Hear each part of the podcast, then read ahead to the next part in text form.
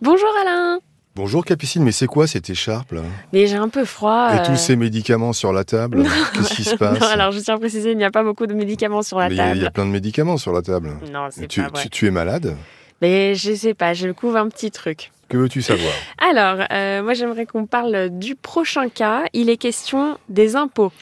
Oui, elle s'appelle Alexandra et elle continue de payer les impôts. Tout le monde en paye. Bien on sûr. est d'accord.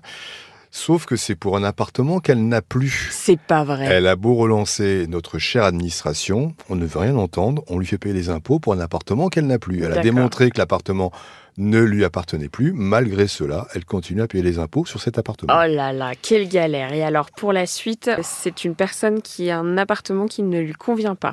Bah oui, si tu veux, il y a quand même des lois et on dit qu'effectivement un bailleur doit faire en sorte que euh, quand tu as un handicap, tu puisses euh, accéder à ton appartement, à Oui. l'entrée à ton appartement. Mhm.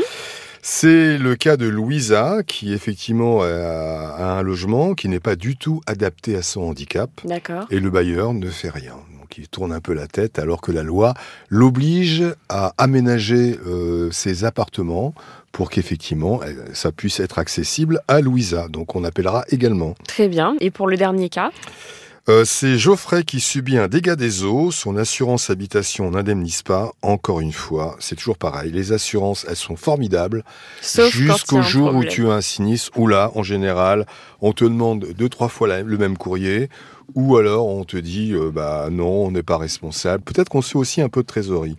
Donc on relancera cette assurance parce qu'il n'y a aucune raison que l'on ne- n'indemnise pas Geoffrey qui a toujours payé son assurance habitation. Très bien. Eh bien, je te remercie Alain et je te dis à bientôt, 9h sur RTL. À bientôt, à Tchoum